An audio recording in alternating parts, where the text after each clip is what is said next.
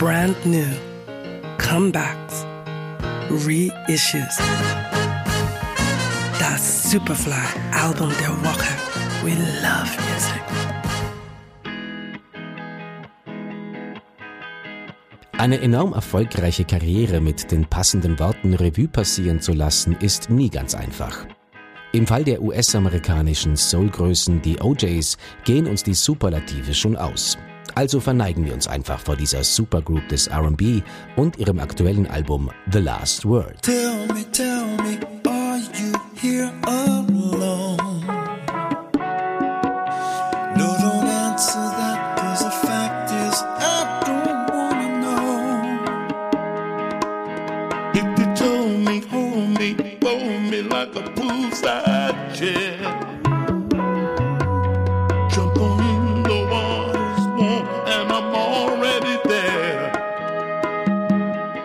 Die OJs haben in ihrer langen Karriere Millionen Alben verkauft. Mitte der 60er Jahre gegründet, mauserten sie sich in den 70ern zu einem der bedeutendsten Vertreter des Philly Soul.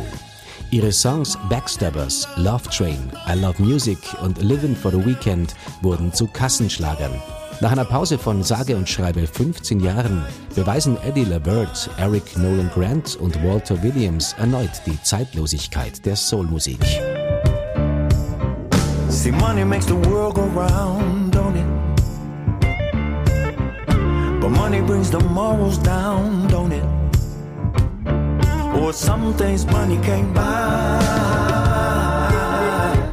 Even if you spend every dollar in the world on it. Oh, yeah. Angespornt zu ihrem neuen Album The Last Word wurde die Band wahrscheinlich von der Aufnahme in die Rock'n'Roll Hall of Fame. Das Album ist eine Zeitreise in das glitzernde Philadelphia der 70s. Die Lyrics geben die Richtung vor, der Sound unterstreicht es. We won't start stopping. Lord,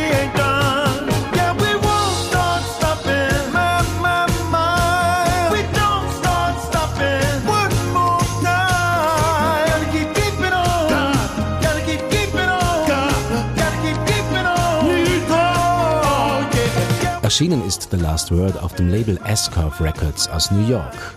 Und für uns hat es genügend Potenzial, um in die Hall of Fame des Philly Soul aufgenommen zu werden. Das Superfly-Album der Woche. We love music.